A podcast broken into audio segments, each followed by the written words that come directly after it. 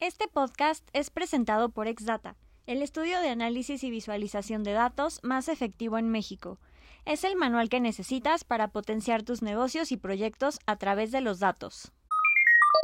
Necesitamos mucha información, necesitamos entender los comportamientos de los ciberdelincuentes para saber cuáles son sus técnicas, sus tácticas, qué tipo de herramientas utilizan, cuáles son esas vulnerabilidades que solamente conocen ellos, que todavía nosotros no las hemos detectado, para que a partir de los datos, del entendimiento, de esas capacidades que tiene el cómputo actual para encontrar cosas que se salen de los parámetros normales, nos ayuden a reaccionar y a tomar las mejores decisiones.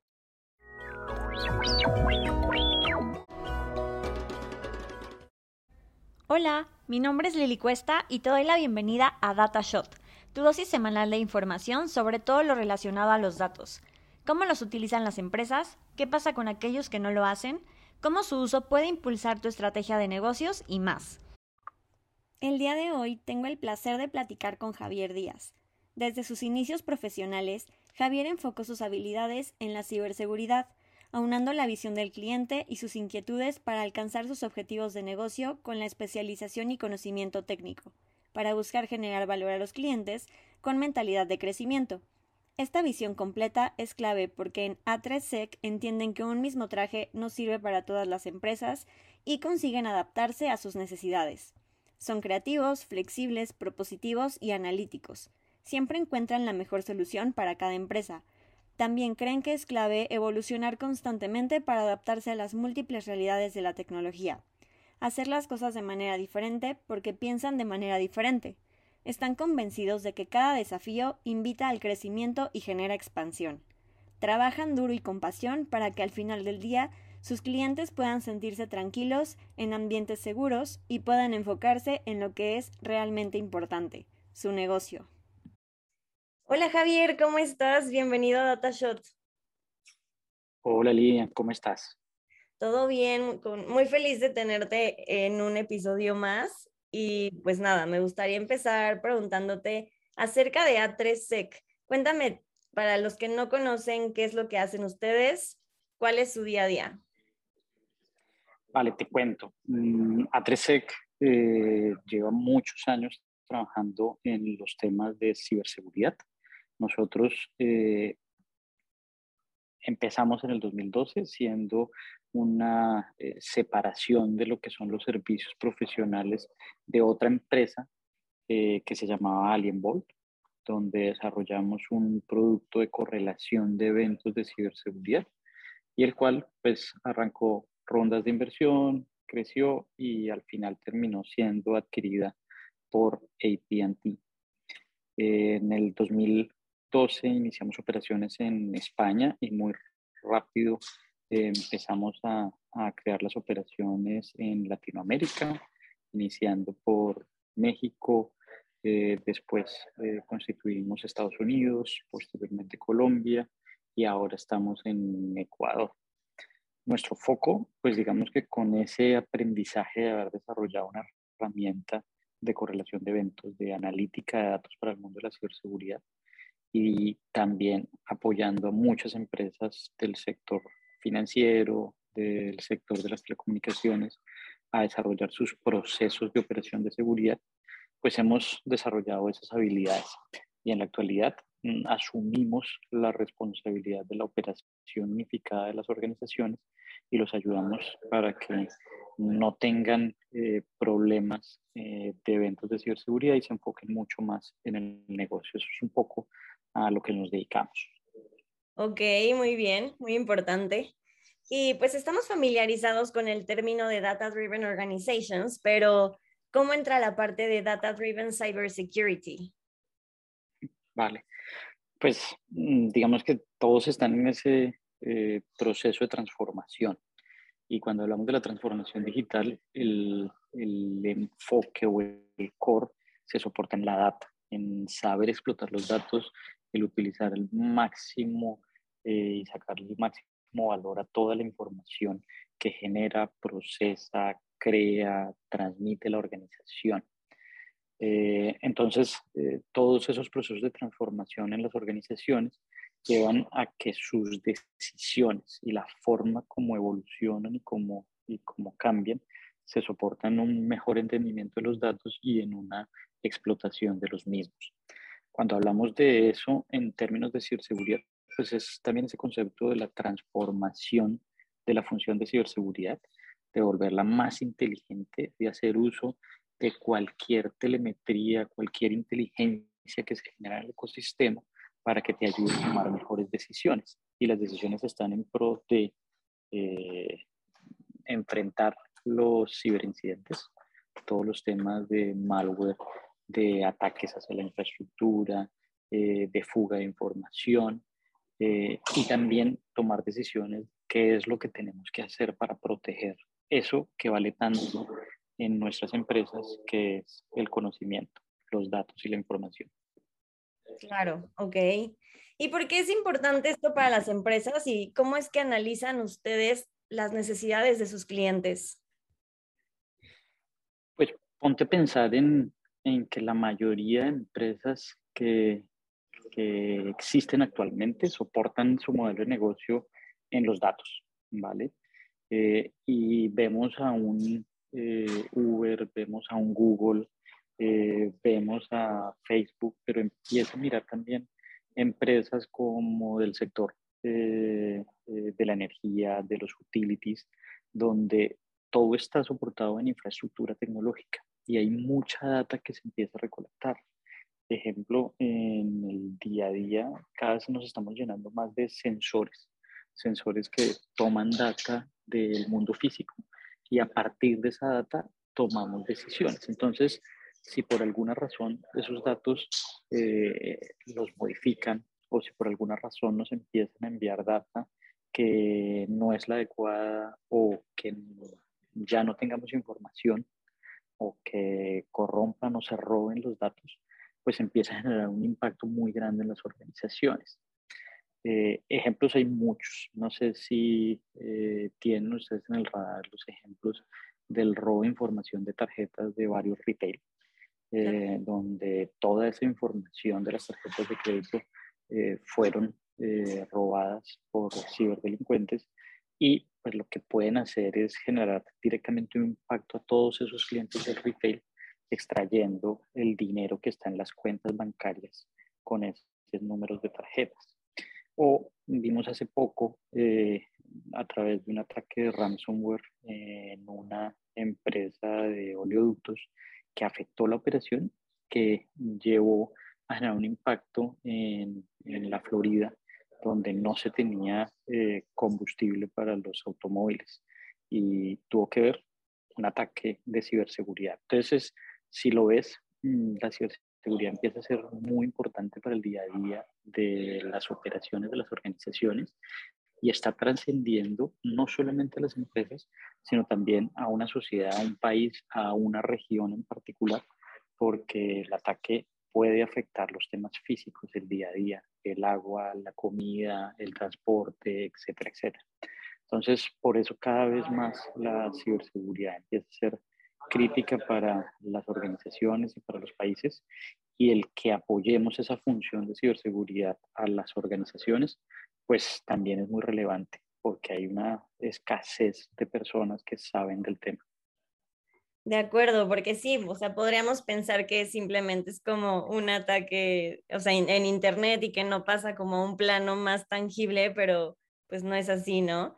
Y siguiendo por esa misma línea, ¿Qué avances ha habido en los últimos años desde ambas perspectivas, desde las problemáticas, qué, nuevas problemáticas han surgido y qué nuevas soluciones han surgido? Vale, digamos que hay, hay una teoría que siempre me gusta compartir y es la ciberseguridad siempre está como soportada en unos pilares básicos que difícilmente cambian, ¿vale? Y lo que evoluciona al final de cuentas es la tecnología y al evolucionar la tecnología, pues las amenazas o los retos de ciberseguridad evolucionan. Entonces, les pongo un ejemplo. Eh, toda la historia de la humanidad siempre ha querido como ocultar los mensajes.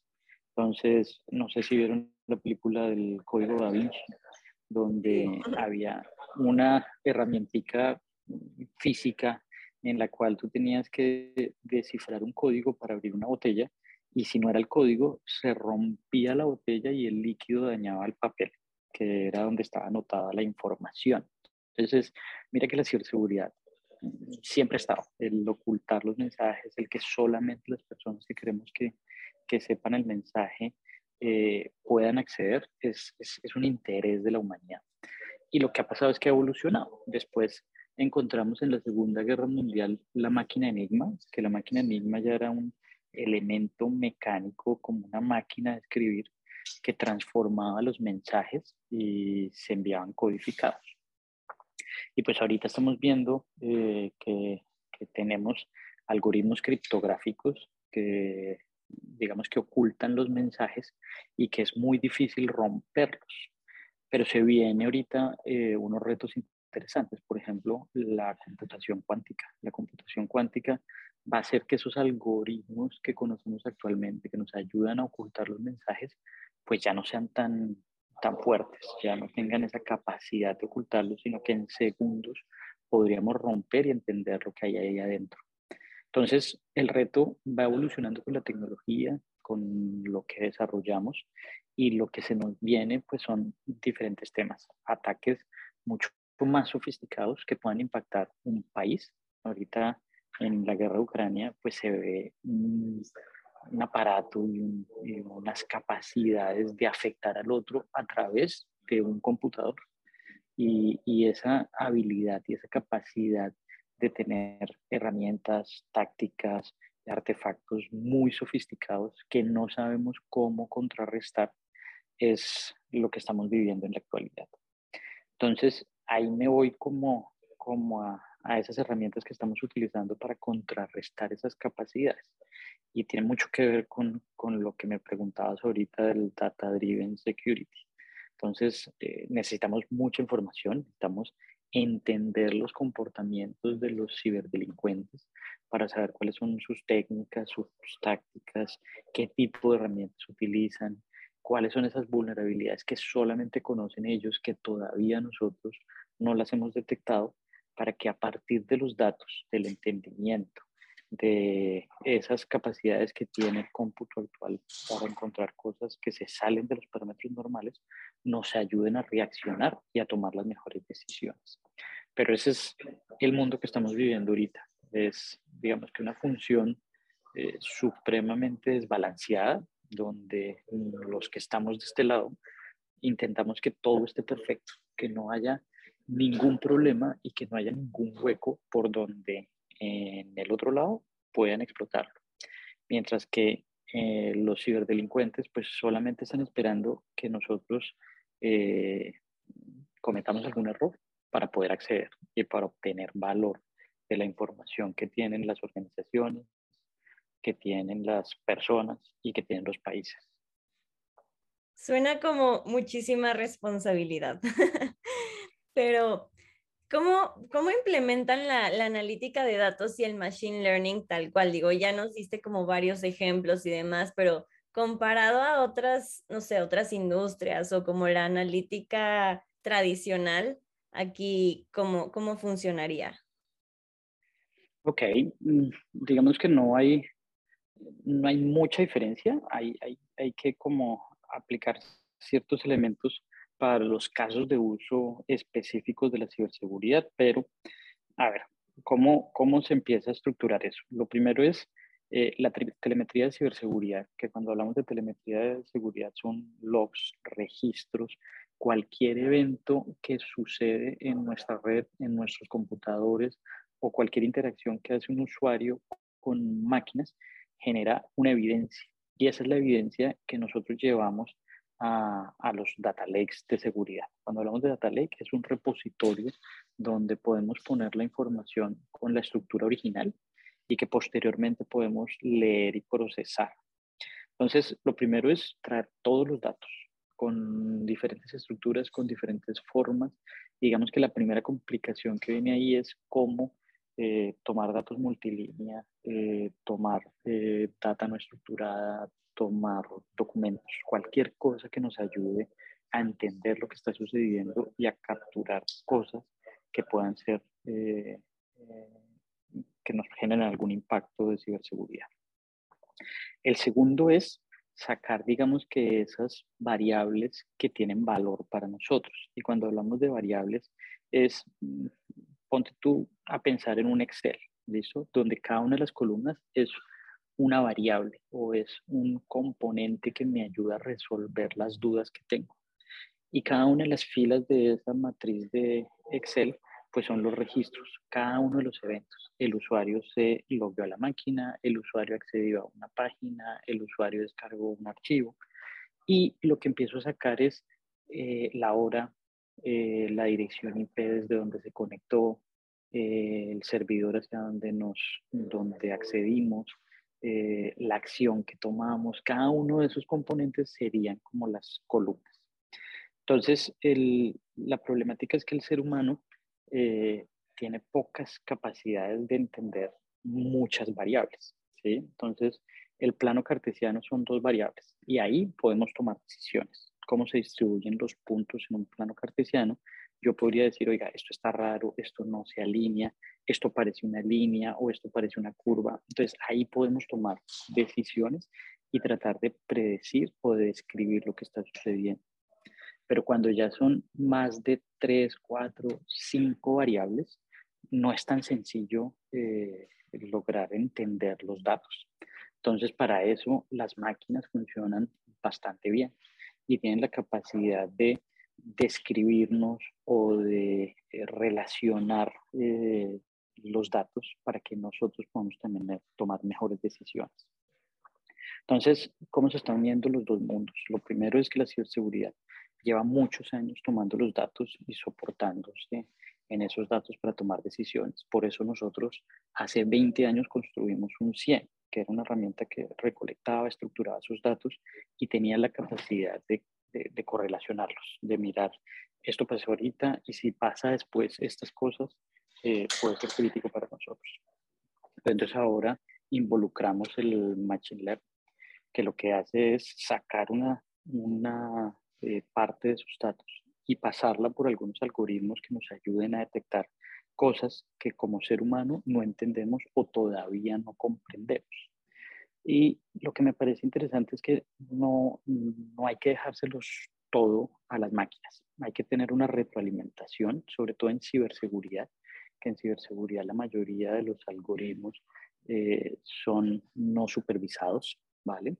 porque como estamos detectando cosas que no son conocidas, pues el ser humano todavía no tiene la capacidad de clasificarlos o decir eh, esto es así, esto está allá, o pues no tenemos una historia o un pasado para, para lograr eh, describir lo que está sucediendo. Entonces lo que hacemos es capturar cosas eh, que se salgan de los parámetros normales, entra el equipo de investigación, nuestro equipo de, de, cacería de amenazas a describir un poco qué es lo que está pasando, ¿ok? Y con eso se hace la retroalimentación de los modelos de Machine Learning en ciberseguridad. No hay que dejarlo solo porque eh, también puede suceder que los maleantes, los cibercriminales, empiecen a entender cuál es la forma en que el, el algoritmo lo detecta y le empieza a cambiar los parámetros para que no lo detecte. Eso es eh, ataques sobre, sobre la inteligencia artificial que ya han sido probados y que sabemos que es necesario tener personas para retroalimentar todos los modelos, sobre todo en ciberseguridad. Pero es un poco como estamos utilizando este tipo de herramientas y de tecnología en pro y en beneficio de, de proteger a las organizaciones. Muy bien, ok. Porque por ejemplo, ahora que mencionas la parte de la, la transparencia, eh, pues se ha escuchado hablar mucho sobre la Web3, de cómo cada vez tiene más impacto y pues justo se habla de que ahí se puede tener como un registro mucho más, pues tal cual, transparente de todo lo que ocurre, ¿no? En, en la Web3 como tal. ¿Cómo eso influye en temas de, de ciberseguridad? Digo, también se ha escuchado que al final es algo muy nuevo, que se sigue construyendo eh, y que también es muy vulnerable por esa parte, ¿no? Que también ha habido muchos ataques en esos temas. Y aquí, ¿qué pasa? ¿Cuál es la diferencia? Bueno, digamos que que es un tema interesante de mucha discusión en ciberseguridad eh, y es lo que ha sucedido con el blockchain. Digamos que blockchain termina siendo una tecnología que le hemos, le, hemos encontrado unos usos muy interesantes. Eh, ¿Cuál es su, su, lógica y por qué, digamos que tiene esa, esa característica de que no es modificable o que solamente la persona que lo hizo fue quien lo hizo y ningún otro la pudo haber hecho?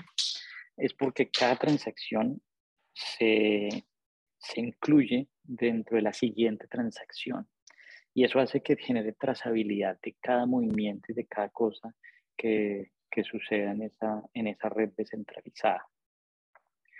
Digamos que en la actualidad eh, muchos modelos, sobre todo de, de, verificación y de autenticación, eh, necesitamos a alguien que dé la aval.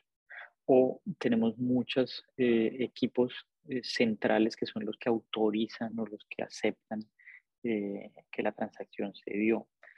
Con este tipo de tecnologías como el blockchain, pues ayuda a que se descentralice, a que genere ese tipo de capacidades, pero mm, como siempre, la tecnología pues tiene sus, sus, sus vulnerabilidades. O sea, de alguna forma, eh, no todo lo que brilla es oro y también pues, se han encontrado eventos en los que han robado billeteras, por ejemplo, de, de, criptomonedas que se soporten ese modelo. Eh, y lo que se viene con el tema de la computación cuántica, pues puede poner en riesgo ese modelo de blockchain, ¿vale? En el que ya pues fácilmente podemos romperlo y podemos sustraer toda la información y yo puedo entender cuál sería esa llave privada a partir de la llave pública. Digamos que toda esa teoría eh, que está detrás de la criptografía actual, pues puede verse afectada en los próximos años con la capacidad de cómputo que se tiene. Eh, entonces, eh, hay, hay, muchas cosas mm, que, que me parece que, que, son interesantes, pero yo le veo dos problemas. Uno, es ese reto que tiene la tecnología con los cambios que se vienen. Y el segundo es que, como se planteó, no es una función eficiente. El consumo de energía es supremamente alto eh, para lograr garantizar que cada transacción se valide y se verifique y, y, ese consumo también nos está impactando. Entonces, aunque en teoría es un algoritmo genial, muy inteligente lo que se construyó, el problema que tiene es, es que se requiere de mucho procesamiento para sustentarlo y para soportar el modelo. Entonces, en criptografía, en, en, en criptomoneda, estamos viendo su problemática y es que hay mucho costo detrás del valor de la criptomoneda que se soporta en el gasto de infraestructura. Eh, mientras que otras implementaciones como, como son los contratos inteligentes o algo donde no sea tan transaccional, tan, tan grande, eh, pues funciona mucho mejor y no es tanto el consumo que genera energía. Eh, entonces, claro, la web 3, como se soporta en eso, eh, pues hay que replantearlo y hay que validarlo con esos retos que tenemos por delante. De acuerdo. Y es como dices, ¿no? Hace ratito, que conforme va avanzando toda la tecnología, pues hay que seguir innovando en todas las soluciones.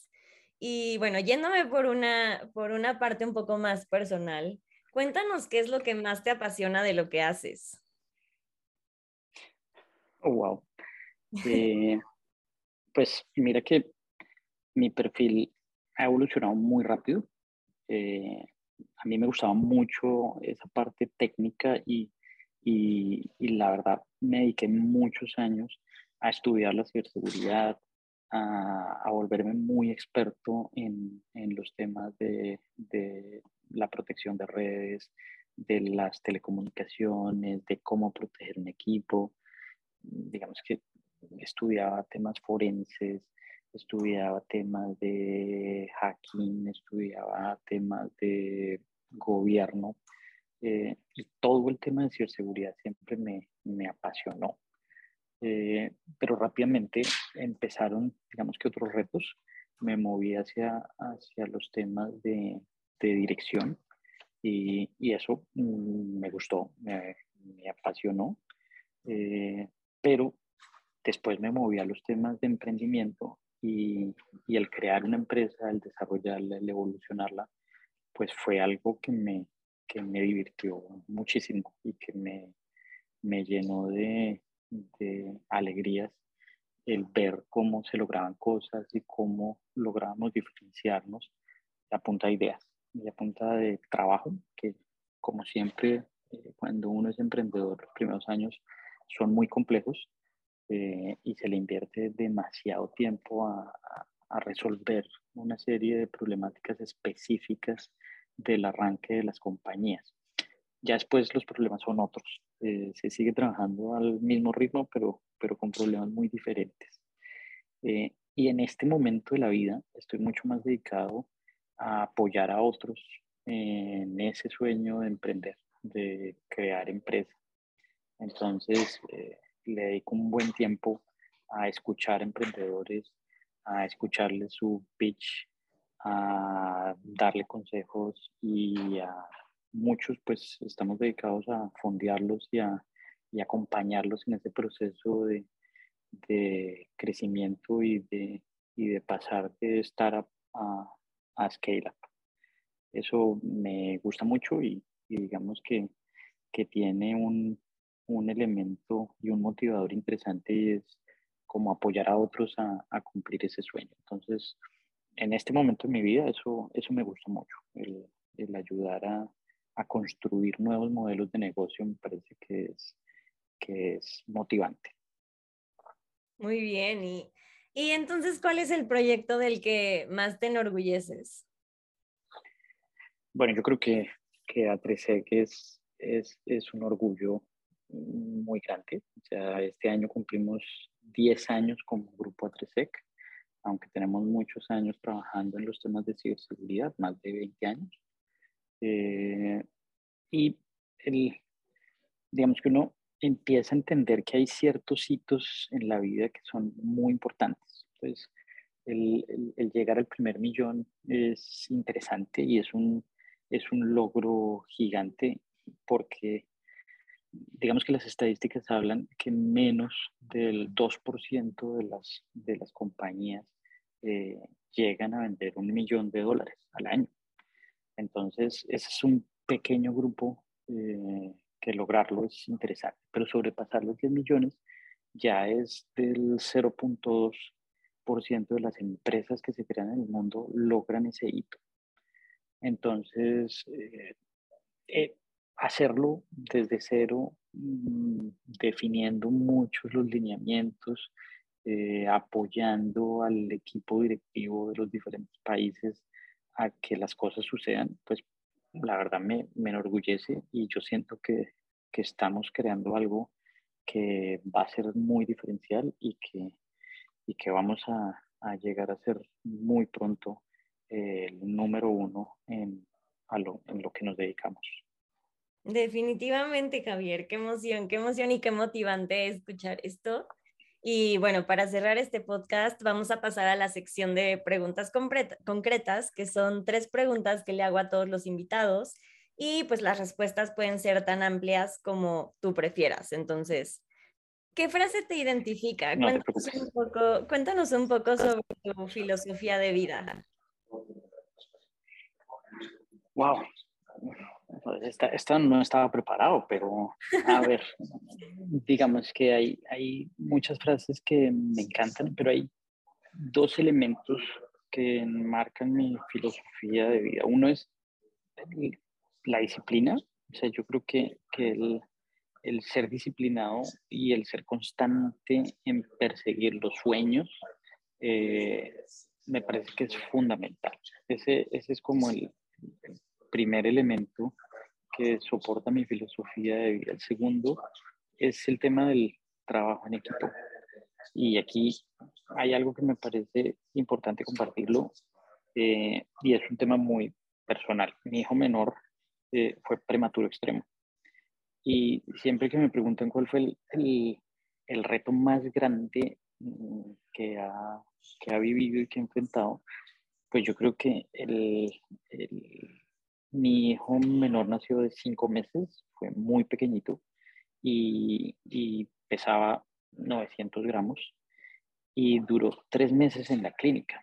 Y aunque era un tema muy difícil, todos los días los médicos nos decían, oiga, esto no está saliendo bien, de pronto mañana eh, no lo logran ver. Eh, y yo creo que eh, ahí aprendí que uno tiene que dejar en manos de los que saben que las cosas sucedan. Y uno tiene que apoyar para que todo resulte y trabajar en equipo desde mi posición, que era el papá de esa criatura y que lo único que pudiera darle amor mientras salía adelante de esa problemática y dejar a los médicos hacer lo que tenían que hacer sin enfrentarlos, sin criticarlos, porque sé que ahí se cometen muchos errores, lo que me hizo entender que el trabajo en equipo y que la suma de varios es que nos lleva a, a sacar adelante eh, los objetivos que nos proponemos.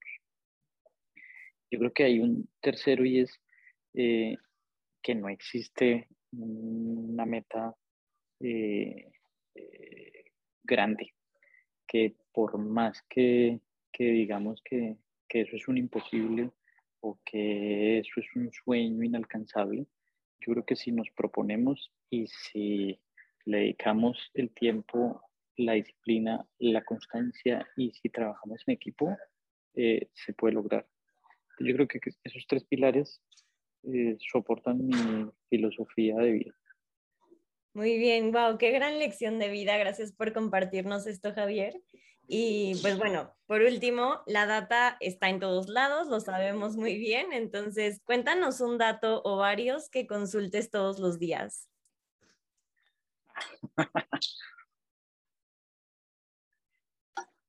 Bueno, eh, consulto mucho eh, las acciones, eh, cómo se están moviendo el mercado de valores. Consulto mucho las monedas, cómo están las diferentes tasas de cambio. Mm, y pues consulto mucho mi balance scorecard con los indicadores de mi empresa. Yo creo que esos son como las tres fuentes de información que más consulto eh, todos los días de mi vida.